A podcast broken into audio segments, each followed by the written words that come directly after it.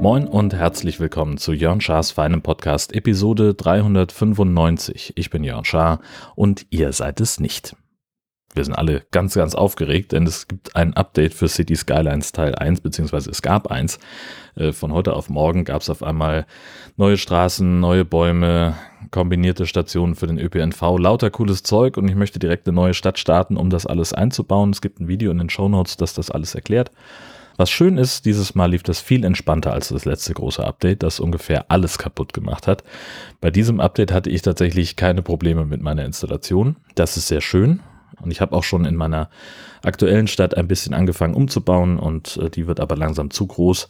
Die Karte ist eigentlich voll. Also sprich, ich fange jetzt schon an, irgendwelche Berge platt zu machen, damit ich da noch mehr Stadtteile bauen kann. Und das ist alles irgendwie so ein bisschen, ja, vielleicht ist wirklich Zeit für eine neue Stadt.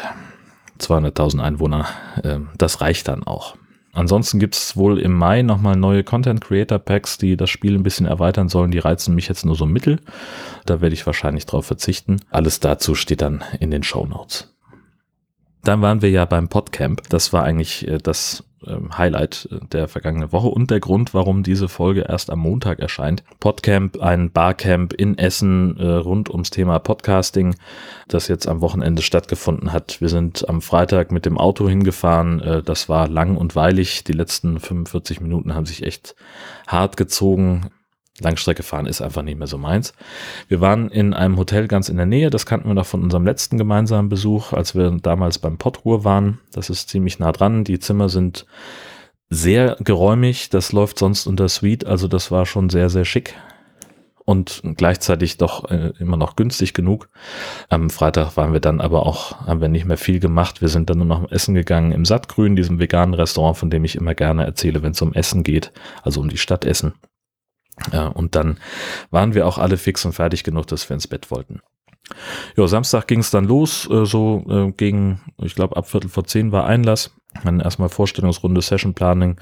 Das ging einigermaßen zügig bei 50 Leuten und es verteilte sich dann letztlich alles auf drei Räume. Rode hat den ganzen Produkt so vorgestellt. Es ging um guten Ton, um Herausforderungen bei der Aufnahme und ziemlich viel um Monetarisierung und Marketing. Samstagabend haben wir uns dann mit ein paar Leuten aus der Podstock-Bubble getroffen und waren beim Battlecard. Hatte ich auch von erzählt nach der Episode, die wir da in, in Essen für den Camping Caravan Podcast aufgenommen haben. Wollte ich das unbedingt nochmal machen. Das war an für sich alles ganz nice, äh, also gewohnt gut. Also wir waren zu sechst und am Ende wurden wir dann doch noch mit einer anderen Gruppe zusammengelegt, waren dann also mit elf Leuten auf dem Track. Das war dann doch ein bisschen zu voll für meinen Geschmack. Ähm, das hätte ich aber wissen können. Äh, andererseits die Alternative wäre gewesen, eine Exklusivbuchung für uns zu machen. Das wäre dann deutlich teurer geworden. Ja, hm, da war einfach mein, mein Eindruck vielleicht auch der falsche, denn äh, beim, bei der Messe sind wir halt auch dann eher mal zu dritt oder zu viert gefahren. Aber das lag dann halt am Andrang sozusagen. Naja, Sonntag ging es dann äh, relativ betulich zu, waren deutlich weniger Leute beim Podcamp, die Sessionplanung dann auch eher so on the fly. Es ging um Sprechtechnik, um Dramaturgie etc. Ich habe mich mit, äh, ein, mit äh, Katrin vom Irmimi Podcast und mit Dennis äh, von den Tonscherben hingesetzt. Wir haben über Ultraschall gesprochen. Nach Mittagessen dann so ganz allmähliches ausklingen lassen, viel rumgechillt und äh, vor allem die Massagesessel im Unperfekthaus ausprobiert. Die haben da sowieso ganz viel umgebaut seit meinem letzten Besuch. Also die haben die Corona-Pause genutzt, das ganze Ding mal so ein bisschen moderner zu gestalten. Ist alles viel offener. Ein paar Sachen sind aber jetzt auch dann eher zu. Also es gibt zum Beispiel diesen Zugang zu dieser ehemaligen Kapelle, den gab es jetzt gerade nicht, als wir da waren. Und ein paar Durchgänge waren auch nicht mehr möglich, die ich noch von früher zu kennen glaubte aber insgesamt sind ein paar, äh, also das, was früher nur, nur ein, ein Flur war, wo irgendwie noch äh, Workshop-Räume waren oder Ateliers. Das ist jetzt ein ganz offener Raum, wo die Künstler äh, dann wirklich in der Mitte des Raumes stehen mit ihren Staffeleien. Das ist total schick. Tolle Möbel haben sie gekauft und eben Massagesessel, die wirklich, wirklich gut sind. Ähm, und was ich überhaupt gar nicht wusste, das habe ich jetzt dann erst erfahren bei meinem inzwischen, glaube ich, dritten Besuch im Unperfekthaus. Die haben ja außen an der Wand ist so eine, an der Fassade ist so eine Rohrkonstruktion. Ich habe immer gedacht, das ist so eine elaborierte Regenwasserleitung, so eine, so eine Regenrinne. Stimmt gar nicht, das ist eine Art Murmelbahn. Das ist so, so eine Art Dachenstück, was äh, hochfährt bis an die oberste Etage und dann so abkippt und dann rollen da so mehrere Plastikbälle äh, durch Rohre und können dann an verschiedenen Stellen aus- und umweichen und äh, klingeln und rollen da durch und es ist einfach, äh, einfach albern und ich möchte sowas für zu Hause.